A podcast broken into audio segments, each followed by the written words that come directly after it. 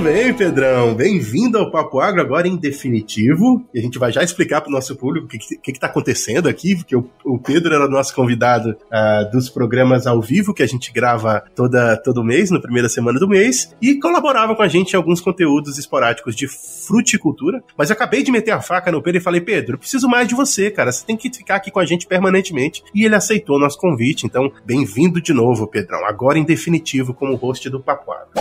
Maravilha, Natão. Eu que agradeço aí. Vamos que vamos produzir conteúdo e podcast aí.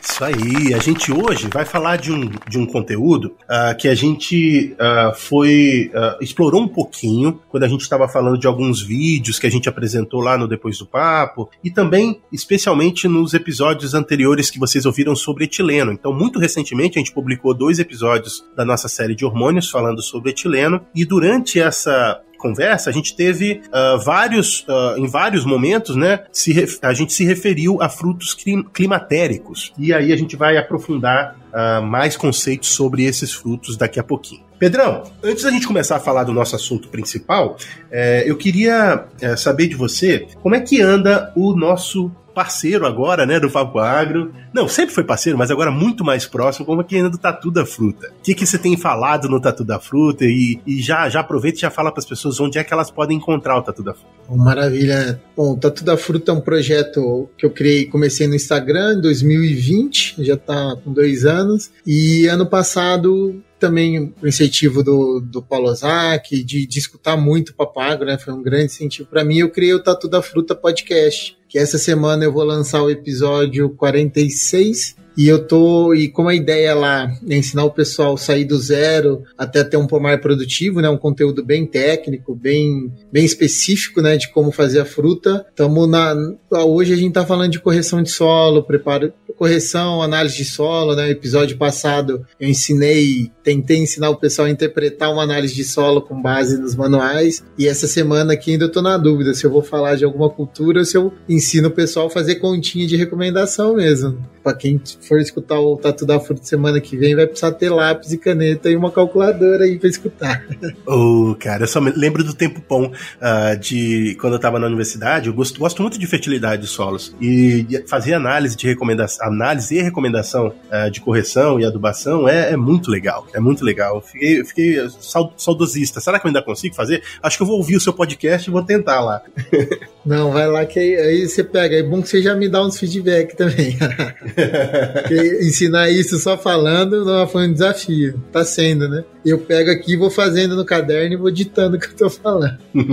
é realmente é um exercício legal. Então, moçada, olha só. O que vai acontecer daqui para frente? O Pedro ele vai ser nosso host fixo, ele, tá, ele faz parte da equipe uh, principal do podcast, ele vai estar tá produzindo outros conteúdos não necessariamente focados em fruticultura. E a gente vai trazer para dentro do nosso podcast também, esporadicamente, conteúdos do Tatu da Fruta. Então vocês, na, a partir das próximas semanas, vão começar a ouvir o Tatu da Fruta, que é apresentado uh, pelo Pedro lá, na, separado, num, num, feed próprio, também no nosso feed aqui do Papo Água. Então esperem que uh, daqui a pouquinho vocês vão estar ouvindo aqui no nosso feed o nosso parceiro, né, o, o, Tatu da Fruta, em episódios solo, individuais ali, que uh, não vão concorrer com o conteúdo que vocês recebem todas as quartas-feiras do Papo Água, tá? Então todo, toda quarta-feira nós temos conteúdos do, do Papo Água normalmente e esporadicamente vão entrar é, episódios que o Tatu vai escolher especialmente para o nosso público aqui do Papo Água e que vai rodar aqui no nosso feed para vocês.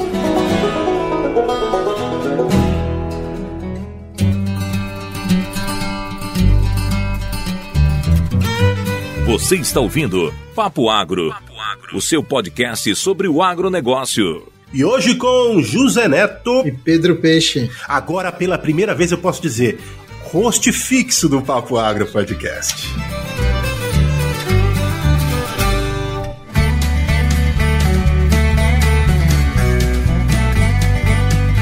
Muito bem, Pedrão. Vamos falar de assunto, de assunto realmente uh, técnico agora? Bora, bora falar, né? Então, teve a demanda ali do episódio com o professor Vitor, né? De, de etileno. Tentei jogar a bucha para ele quando você conversou do episódio, ele devolveu para mim, né? é, você, você ouviu o episódio já, né? Já, já ouvi os dois, mais de uma vez os dois. É, foi um episódio muito bom, viu, moçada? É um episódio meio longo, mas é, é importante que vocês ouçam, tem bastante informação legal. E aí, acabou que o professor, ele deixou algumas, algumas lacunas, né, que ele, a gente até falou durante a gravação, a gente precisa do Pedro para responder essas lacunas. Isso, isso, foi a questão do amadurecimento de frutos, né, que o etileno é importantíssimo, e como ele, ele comporta ele junto com a respiração, né, a questão do fruto climatérico, né, e quando o Neto fez a per perguntou do, do episódio, eu falei, pergunta isso pro professor, e aí como o assunto é vasto, ele devolveu a pergunta para mim. e ele vai estar tá ouvindo esse podcast, vai estar tá esperando a sua resposta, Pedrão, então que ela seja coerente com, com, com o que ele falou lá, hein? Ai, ai, ai, as minhas parcerias de pesquisa aí, Neto, isso é muito É isso mesmo, mas vamos lá. Primeiro, vamos pelo básico, a gente depois vai voltar para as perguntas que o professor deixou em aberto. O que, que é o tal do fruto climatérico e como ele se difere dos outros frutos? Os outros frutos que não são climatéricos têm um nome específico ou é só não climatérico? É, é só não climatérico. Pensando para mim, puxando para minha área da fruticultura, o que é importante do climatérico? É o fruto amadurecer fora da planta ou não. Né? Então, isso para gente, na questão prática comercial, é isso que, que importa para nós, né? Que aí agora o professor deve estar tá querendo me dar uma cutucada, que não é só isso. Não, mas essa eu acho que é uma informação importantíssima para quem está ouvindo, é, que faz uma diferenciação bem clara daquilo que é climatérico e daquilo que não é climatérico. Eu tô com você. O fruto climatérico vai amadurecer depois de colhido, dependendo de quando você colhe o fruto. Exatamente. Enquanto que o fruto não climatérico, uh, se você colher ele não maduro, ele não vai amadurecer ou se amadurecer, não vai amadurecer é, da forma que você espera que ele amadureça. Perfeito, perfeito, é isso mesmo. Mas, Pedrão, falando sobre frutos climatéricos e não climatéricos, eu sempre gosto de falar um pouco da história, né, de como surgiu esses conceitos. Então, eu queria te perguntar, para você rapidamente pincelar, né, como é que foi descoberta a diferença entre esses dois frutos, dessa classe de frutos, né? Não, bacana, então, isso foi feito mais ou menos ali na década de 20 por pesquisadores dos Estados Unidos, né, que estudando conservação de maçã. E eles viram que trabalhando com a maçã, em, em algum momento eles é, identificaram um pico, né, uma, uma, uma, respiração muito grande, um pico de respiração, e a maçã veio rápido. Então ela estava normalzinha, quietinha lá, e do nada ela amadureceu muito rápido. Então eles identificaram dessa forma, e aí com os testes da época eles foram com um teste bota fruta dentro de um aquário, realmente, para você ter condições de medir as trocas gasosas né? E foi aí que eles descobriram que a, a, maçã começa a respirar mais e amadurece. E aí começaram a testar com vários frutos, né? E viram que tem essas diferenças, né? Foi maçã e laranja ou as duas frutas cobaias aí para descobrir isso. Ah, legal. E a gente vai falar muito de maçã e laranja durante esse episódio, então já fica a dica aí. Esses foram os frutos que iniciaram essa descoberta que existem diferenças em como os frutos amadurecem e que chamaram de frutos climatéricos e não climatéricos. Muito bem, muito bem, muito bem. Eu queria interromper esse papo rapidamente para poder lembrar você de procurar no seu agregador de podcast favorito por Campo On, o podcast da Stoller. Esse podcast traz uma série de papos técnicos relacionados com tecnologias que podem ser utilizadas nas lavouras do Brasil para incrementar a produtividade dos negócios dessas lavouras. Então, no seu agregador de podcast favorito, procure por Campo On. Segue esse podcast, ouve essa série de papos lá que você vai estar tá bem informado ou informação com Papo Agro e Campo On. Então, quais são os processos que acontecem é, fisiológicos que diferem uh, o fruto climatérico do não climatérico? Então, o professor Vitor já nos falou né, da, dessas questões, mas a gente queria só lembrar aqui. Qual o processo que acontece dentro do fruto climatérico que faz com que ele amadureça fora do pé? É um pico de respiração, né? Como a gente sabe, os frutos são, são vivos, eles respiram assim como nós, né? E o fruto climatérico, ele tem uma taxa de respiração padrão. Em um determinado momento e condição, ele vai dar um pico. E nesse pico ele acelera o amadurecimento depois o pico, o pico retorna a um patamar não igual ao inicial, mas a um patamar mais estável. Essa diferença de respiração é que caracteriza ele como um fruto climatérico. Não climatérico, a respiração é constante. Tudo bem. Então, o, o, o, climatérico, ele vai ter um pico de respiração que é provocado por sinais fisiológicos que, que, onde se envolve ali o etileno, a produção de CO2 e todos aqueles ciclos que a gente se referiu uh, quando a gente estava conversando lá no episódio de etileno. Se você não lembra disso, volta lá no episódio etileno que a gente falou sobre esse assunto. É, mas então a gente já entendeu né, fisiologicamente como é que eles se diferem. Quais são os frutos que são climatéricos? Quais os, os mais importantes? Claro que tem uma lista imensa, né? Quais os que não são? E por que, que é importante saber isso, Pedrão? Bom, é, vamos primeiro para a importância, né? Tem muito a ver em relação ao ponto de colheita, né? E normalmente os frutos climatéricos têm esse pico de, de respiração, e depois o pico de etileno, a gente vai falar mais para frente, mas eles vão amolecer quando estão maduros. Normalmente são frutos que perdem a firmeza. Então, para colheita, para transporte, eles ficam prejudicados. Então, eu tenho de conhecer eles para colher um pouco antes, enquanto eles estão firmes, que eu sei que eles vão amadurecer depois. Isso também ajuda muito o produtor e o, o quem comercializa a ter um tempo mais hábil para trabalhar com esse fruto. Né? Então é, a maior importância é essa. Bacana, eu quero, eu quero repercutir essa importância mesmo antes da gente falar da lista de produtos. É, então o fruto climatérico ele dá para quem está produzindo uma flexibilidade maior para o momento de colheita, é isso ou é o contrário? Não, é exatamente isso. Exatamente isso. Ele ajuda muito nessa, nessa questão. A única coisa que o produtor não pode fazer é colher depois do pico, que aí o fruto vai, vai, de, vai amadurecer muito rápido e não dá tempo para chegar ao consumidor. Ah, então vamos lá, descreve, descreve é, esse pico e escolhe um fruto qualquer. A gente não vai falar da lista completa, nunca vai falar da lista completa, mas a gente não vai falar de todos os mais importantes agora, mas escolhe um e descreve esse momento da tomada de decisão da colheita baseado uh, em quando você pode ou não colher esse fruto específico e o que vai acontecer com ele depois. Bacana, Neto. Vamos pegar a maçã, que foi historicamente, acho que é, é um dos motivos da gente estar tá falando de, desse, desse assunto, né? É, então, a maçã, que, que é, o produtor vê? Ele, ele vai olhando o desenvolvimento, né? Como você falou no começo do episódio, eu não posso escolher ele verde demais, senão ele não vai amadurecer. Mas a gente vai fazendo esse acompanhamento dela, e a hora que ela atingir uma, uma condição mínima de, de qualidade, né, de, de, açúcar, de desenvolvimento de fruto, o produtor já pode optar a colher ela para ter esse transporte. Então, a maçã, se ela ficar na planta, ela vai amadurecer, vai ficar mole, borrachenta. Então, ele, ele pode escolher para colher. Então, um pouco antes, se ele vai mandar, por exemplo, um mercado muito longo, muito longe. Se ele vai tirar a maçã do Rio Grande do Sul e vai mandar lá para lá o Pará. Então ela vai ficar muito tempo em trânsito. E aí ele tem de colher antes para que ela mantenha a firmeza e, de preferência, que ele use algumas técnicas da pós-colheita como refrigeramento. Né? A refrigeração, na verdade, a palavra certa é essa. Que ele use a refrigeração para atrasar esse pico de respiração e amadurecimento. Me diz, me, é, eu perdi. Tem algum sinal que ele pode se referenciar para ele tomar a decisão de que aquele, que esse é o momento da colheita, pensando no, em não colher muito cedo? Perfeito. Então, é, a coloração do fruto é, uma, é um indicador, que a parte, o fruto ele vai saindo, a maior parte dos frutos sai da, da cor verde vai amarelando e aí ele pode mudar, pegar a cor característica da fruta, né? A cor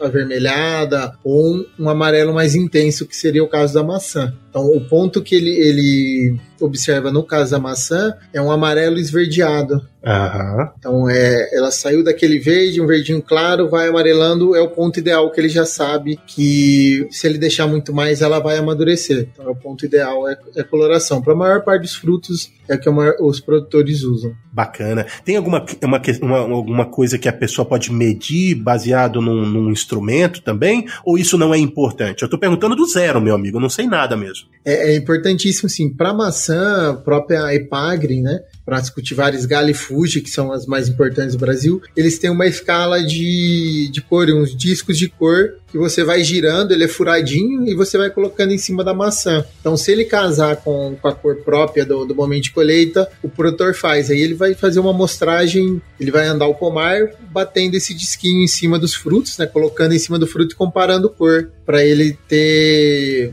uma certeza melhor disso, né? Não ficar só subjetivo. Senão ele pode usar pelo teor de açúcar, acidez, né? Fazer uma análise, uma instrumentação bem simples que ele pode ter na propriedade, ele consegue fazer isso também. Eu fiquei pensando aqui em como, como é mais específico lidar com esse tipo de cultura, né? Porque é, também depende da cultivar que você está trabalhando. Vamos pensar em banana, por exemplo. Banana é climatérico, né, meu amigo? Não me deixa mentir aqui pro povo. Banana é climatérico, não. Ela é, ela é uma clássica também. Uh, então, você pensa em banana. Banana com. Lá no Pará a gente tem banana de toda cor. Uhum. Uh, e você está usando cor como um dos exemplos de, de que, que pode ser utilizado, mas cor dentro do grupo específico de, de cultivares que você é, se refere, né? Então é muito específico. É, a banana a gente já usa mais a, a, o formato da, do dedo, né? Que chama da, da banana mesmo, né? Ela, ela vai ter uma. Normalmente ela parece que ó, ela ficou estufadinha. Eu falo assim, não, não lembro o termo técnico agora de cabeça. É, de boa. Mas ela fica mais estufadinha, assim, é o ponto ideal. Porque se ela começar a amadurecer na penca também no cacho, é problemático. A maçã eu não posso ver cor amarela, eu tenho que colher antes. Quando um verde pálido, a gente já colhe. Bacana. E aí, é, o que, que para essas duas é, frutas que são muito conhecidas no Brasil inteiro, o que, que pode caracterizar esse pico de, de respiração que a gente está se referindo? Que a partir dali a, o processo de maturação vai se acelerar. Tá, é, é que você vai ver uma mudança bem drástica na firmeza do fruto, principalmente, e uma mudança de, de coloração. Então, se ele vai sair de uma. Ele vai ficar mais aromático também, você vai sentir muito mais o aroma do característico do fruto. No, no tato, você vai ver que ele não está mais firme. E esses frutos também, aí eles vão ficar um pouco mais doces, né? vai converter todo o açúcar que tem lá, a respiração para ela ter energia, então eles ficam doces. No visual é cor, né? É mais cor e firmeza, né? Aspecto externo. Muito bem, muito bem. Aí vamos lá. É, Para a gente continuar nessa, nessa ideia de exemplificar, é, vamos pensar num produtor de fruto não climatérico. Laranja, por exemplo, é climatérico? Não, laranja não é. Então, como é que explica o processo de colheita deste fruto específico e por que, que ele se difere naquilo que a gente estava falando anteriormente, da flexibilidade entre o processo de colheita, transporte, armazenamento e consumo? Bacana. Então, o fruto não climatérico, ele, como ele não tem esse pico, essa respiração para acelerar o processo processo de, de maturação, né, da conversão do, da, das reservas, dos, da degradação dos ácidos que tem no fruto, né? Todo fruto verde tem muito ácido e o processo de amadurecimento tem a ver com a quebra desse ácido, né? E a quebra do ácido e o aumento do açúcar, sempre esses dois pontos juntos. O pico de respiração acelera esses processos, então vai perdendo acidez, aumentando açúcar. É, o fruto climatérico faz isso sozinho. O fruto não climatérico ele precisa da ajuda da planta para estar tá dando energia para ele fazendo esse processo, acumular açúcar e quebrar ácido, né? Se eu tiro ele antes, esse processo para e não acontece. Por isso, se eu pôr a laranja muito antes do tempo, ela vai estar tá parecendo um limão é, azeda. Ah.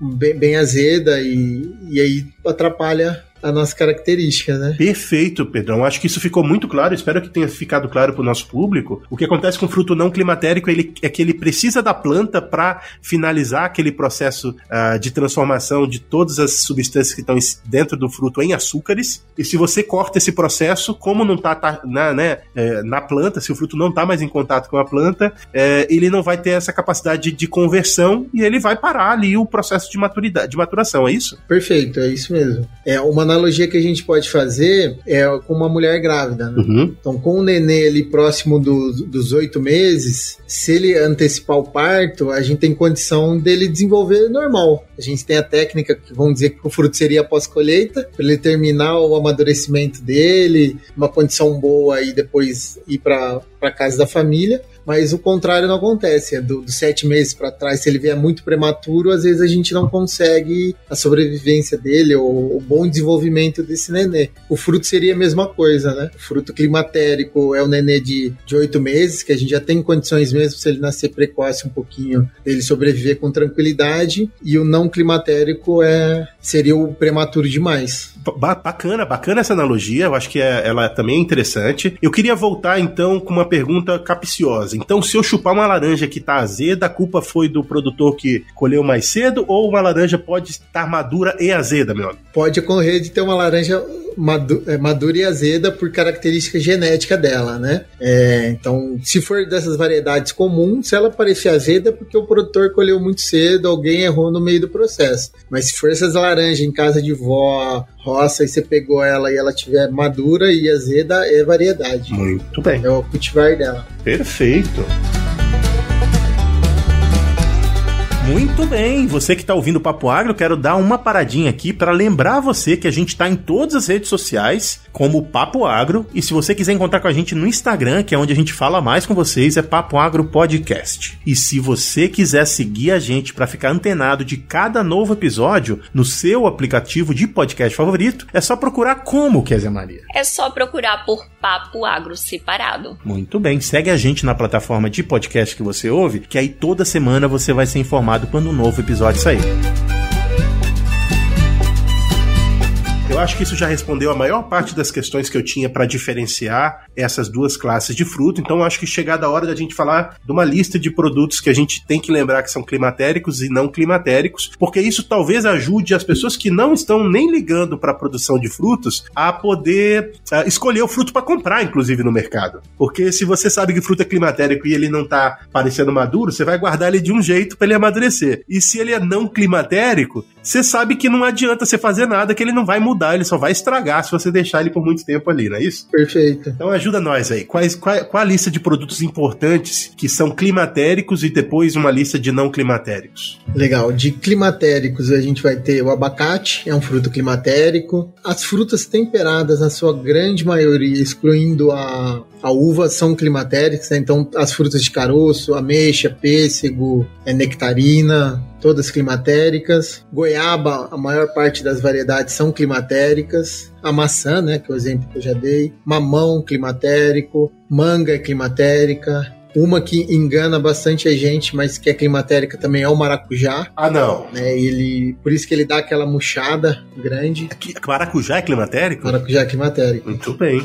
Mais uma pro neto aprendendo aqui. É, o ponto de colheita dele, assim, é ou quando ele tá com o pedúnculo solto ou quando ele cai no chão. E muitas vezes ele acontece isso verde, né? É, o maracujá tem tanta folha que às vezes o fruto não fica amarelão. E com o tempo ele vai murchando e vai ganhando cor e a polpa vai acurando, vai tendo mais sabor, né? Essa também é uma que a primeira vez que eu vi, não, não acreditei também, mas funciona. Então, se o maracujá tiver muito azedo, eu posso guardar os irmãos dele mais tempo para ver se ele fica mais doce? Sim, sim. Pode esperar um pouco. O que mais de fruto climatérico importante? Tem mais? Aí a gente vai ter a pera, também que é parente da, a, da maçã, né? E do, desses frutos mais, mais gerais, né, são, são esses, né? O mais comum que o pessoal vai achar. Eu vou te apertar aqui com frutos amazônicos, eu posso? Pô, é o mais aconteceu falar que eu não sei.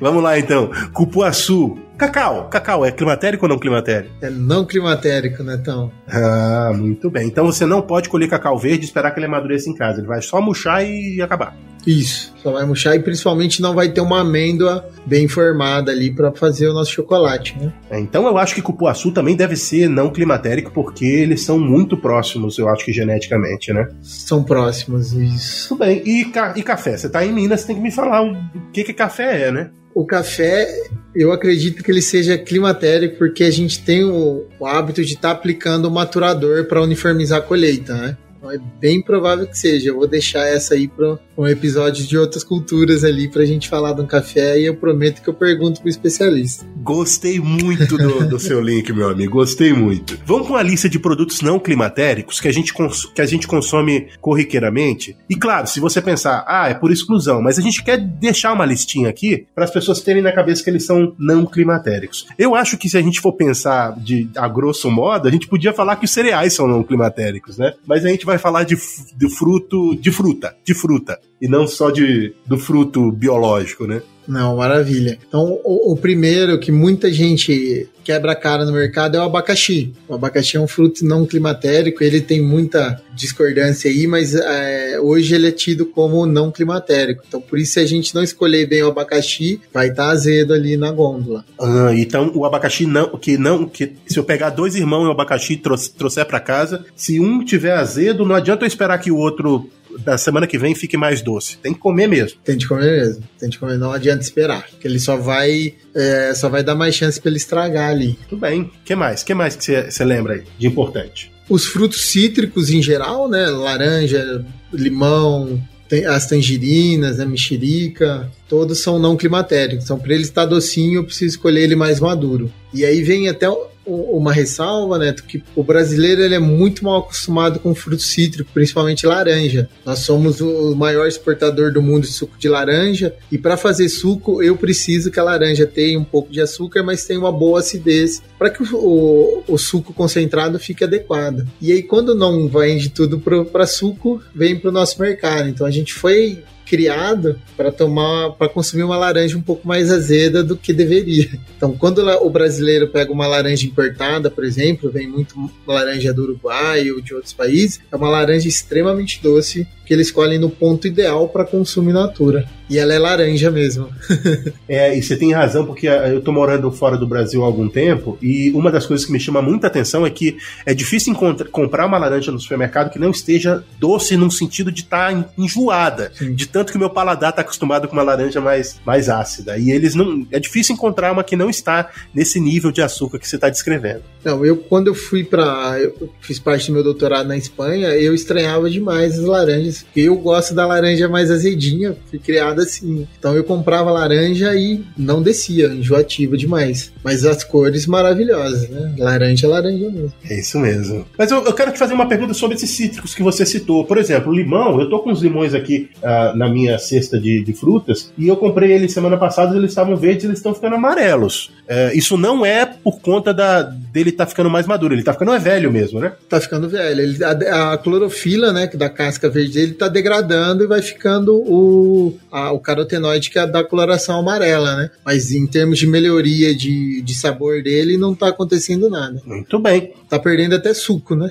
Porque ele vai murchando, ele vai perdendo água mesmo também, né? Vai murchando. Isso, vai perdendo água e você perde em suco. Né? Muito bem. Você falou que a uva também não é climatérico, né? Um ponto importante. Isso, a uva ela é importantíssima e aí é aquelas uvas, é a uva é que mais engana a gente junto com o abacaxi. E você vê aquela uva bonitinha, com a cor bonita, rosada ou roxinha, e você vai é, chupar, ela fica extremamente azeda, né? E a uva engana a gente e às vezes engana o produtor, porque a casca da uva amadurece primeiro do que a baga, né? A parte interna. E o produtor desinformado, às vezes ele vê que a casca tá tá roxinha e colhe antes, para aproveitar preço, essas coisas, né? Tem alguns produtores que pega para aproveitar preço mesmo, sabendo que tá azeda, mas a grande maioria não faz isso. Então tem que esperar a uva para ele saber o ponto de colheita, ele vai ter de chupar uma uva para ver se ela tá docinha ou medir a quantidade de açúcares dela ali com, com aparelhinho, com refratômetro. Ah, e é por isso que, se, se, se, vocês não estão lembrados, a gente tem um episódio que falava sobre produção de vinhos de inverno e que tratava um pouco desse assunto, né? É, ou, na verdade, é vinhos de inverno? Você lembra, Pedrão, como é o nome? Vinhos de inverno foi, foi com o Mikael. Isso. Foi sobre vinhos de inverno.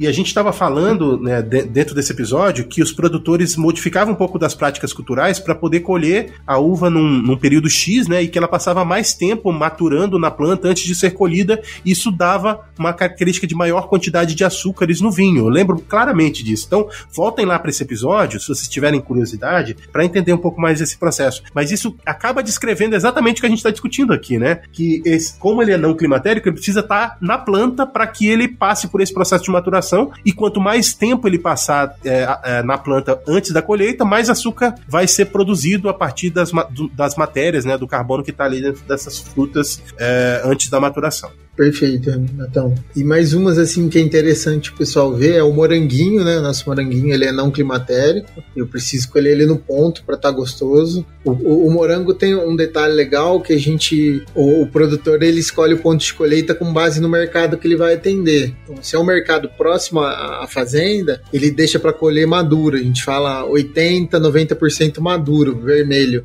Quando ele precisa mandar longe, ele colhe ali no 70%. Você vê próximo à folhinha, o pedúnculo, tá mais esbranquiçado. Por que, que ele faz isso? Porque aí o morango aguenta mais tempo a viagem. Mesmo refrigerado, ele, ele vai aguentar mais tempo. Ele brinca, o morango mais vermelho, quanto mais vermelhinho, mais doce. Mas dependendo do mercado, ele precisa fazer esse jogo. E aquele morango que tá menos vermelho do que você gostaria, ele não vai. Talvez ele até fique mais vermelho por conta de todos os outros processos, mas ele não vai ficar mais doce. Não vai ficar mais doce. Infelizmente não. Muito bem, eu acho que eu estou muito satisfeito com esse papo, acho que deixou bem claro quais as diferenças desses dois frutos e a importância para o produtor de saber qual é a classe de cada fruto. É, tem mais alguma coisa que você queria deixar claro aqui durante esse episódio ou eu posso partir para o nosso resumo? Bom, então, eu acho que é isso, é o pessoal, principalmente da lista de fruto não climatérico, né? O pessoal ficar bem atento na hora de escolher, de escolher as frutas, né? Pegar elas com as cores bem uniforme, fruto íntegro ainda, né? Para não ter surpresa desagradável lá ou ter de fazer algum suco aí, botar um açucão lá para conseguir consumir a fruta.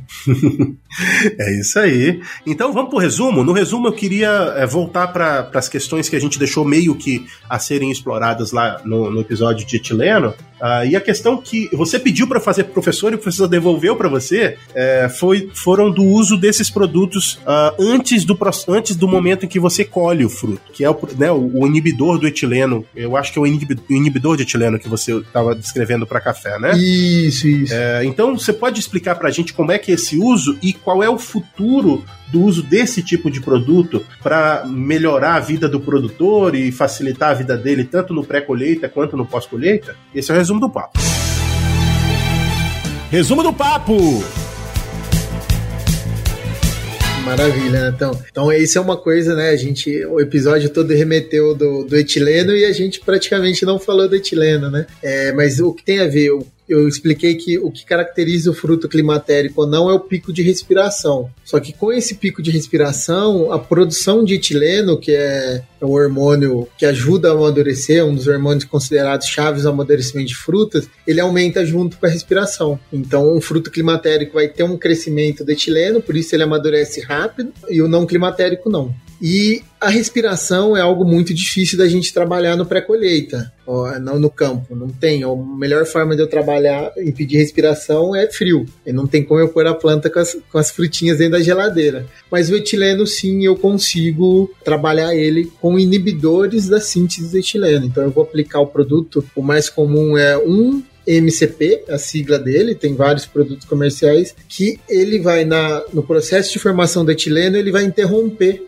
a rota metabólica e a, a, planta vai parar de produzir etileno vai produzir etileno uma quantidade pequena que eu atraso a maturação do fruto e, consequentemente, também eu vou atrasar o pico de respiração, que eles são muito íntimos. Então, o produtor pode aplicar isso via pulverização convencional, um produto que dilui na água, ele aplica, é absorve, é absorvido pela, pelo fruto através da casca, né? E aí ele pode ganhar, dependendo do fruto, até 30 dias a mais para colheita, né? Então, pode ser um pouco menos, dependendo da característica da planta ou do ponto de, de maturação que ele aplicou na planta, mas isso dá uma margem dele, por exemplo, para evitar colher logo após uma chuva, tá? Se chover e colher, o fruto vai estar tá aguado, vai estar tá ruim, ou para ele aproveitar uma janela de mercado mais interessante, né? Então tem várias essas estratégias para ele jogar, que nem manga, que o Brasil todo produz. Manga, a produção de manga começa por regiões, então ela vem, começa São Paulo, Minas, depois ela sobe pro, pro centro-oeste ou regiões de mais altitude e depois vai para Petrolina. Então o pessoal tenta regrar as épocas de cada região para não ter problema de preço. E aí eh, são estratégias que a gente pode estar utilizando para trabalhar. E até para ele não ter um volume de colheita todo concentrado, ele pode usar esses produtos que inibem a formação de etileno e, consequentemente, atrasam o amadurecimento do fruto. Ótimo, ficou muito claro agora e ficou um negócio que a gente entendeu, mas queria entender mais, né? E nada melhor do que alguém que está trabalhando com isso no campo para deixar isso mais claro. É, explica, por favor, qual é a vantagem para o produtor de café, por exemplo, em utilizar esse produto. Eu entendo que, por exemplo, é, você quer colher o máximo de frutos possíveis na mesma condição para eles poderem ser processados e trazerem né, as características que você espera ah, dos frutos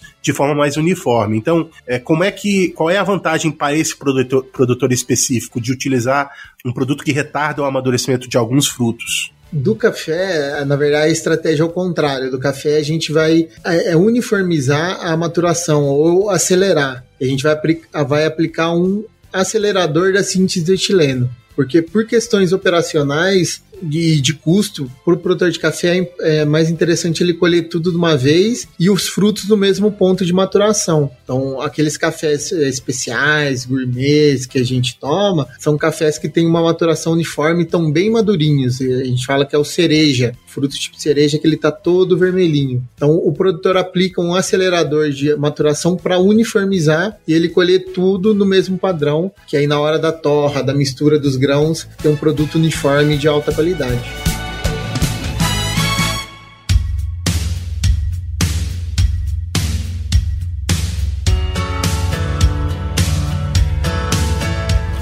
Informação pra caramba, hein, meninada? Espero que vocês tenham gostado desse papo. Foi excelente a gente ter aqui um especialista falando de assuntos de forma muito prática. Uh, e o Pedrão vai trazer não só esse tipo de assunto, mas outros assuntos relacionados ao agro, agora como nosso host uh, em caráter definitivo. Então, novamente, Pedrão, bem-vindo ao Papo Agro como host em definitivo. A gente espera produzir muito conteúdo legal e a gente espera que o nosso público fique feliz em ter você e ouvir você mais vezes aqui conosco no nosso podcast. Não, maravilha, né, Então, eu que, eu que agradeço aí. E vamos que vamos botar esses jovens aí escutar podcast de conteúdo relevante. Isso aí. Então, para você que ficou até o fim, eu queria agradecer novamente a sua audiência. Ouça todos os episódios do Papo Agro e do Tatu da Fruta. Ouça o Tatu da Fruta aqui no Papo Agro e lá no Tatu da Fruta. É tudo nosso, a gente está todo mundo junto, tentando produzir conteúdo de qualidade para você, que fale do agro, que é a nossa paixão e que eu tenho certeza que é também a sua paixão. Por enquanto, até a próxima. Um abraço para quem é de abraço, um beijo para quem é de beijo. Tchau. Até mais mais jovens.